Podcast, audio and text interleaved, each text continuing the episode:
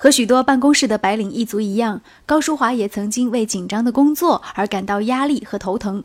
人生第一次接触户外运动是一次迫降。比如说，我第一次我去玩那种迫降的时候，我其实就是想尝试一下，我看看我的抗压能力到底有多少。我面对这种这种挑战的时候，我我会不会恐惧？所谓迫降，是指从瀑布的顶端扔一根百米长的攀山绳索，穿上防寒服的飞人，从瀑布的顶端下到瀑布的下面。如同蜻蜓点水般顺瀑而降，其间要抵御巨大的水流冲击，还要协调身体，在光滑的峭壁上寻找落脚点。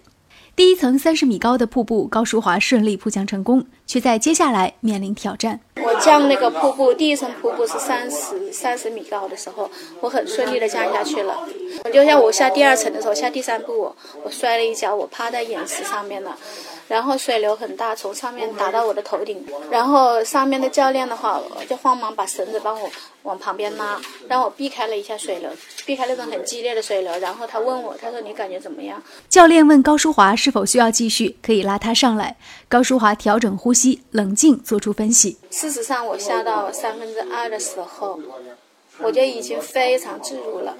然后自己很高兴，应该来说的话，对自己是蛮认可的。我觉得自己很棒，真的就这种感觉，我觉得我的确是蛮棒的。这种困境我也能应对的话，呃，生活中的很多压力，你突然在那某一瞬间，你会释放，你就会释怀。它这次其实就是户外运动的一种魅力。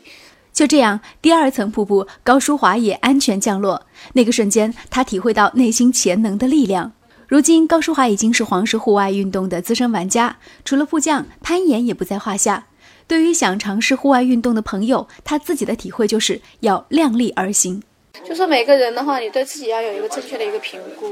比如说，一个有恐高症的人的话，你在没有做好心理准备的情况下，你何必要去尝试着往高处往下降呢？对不对？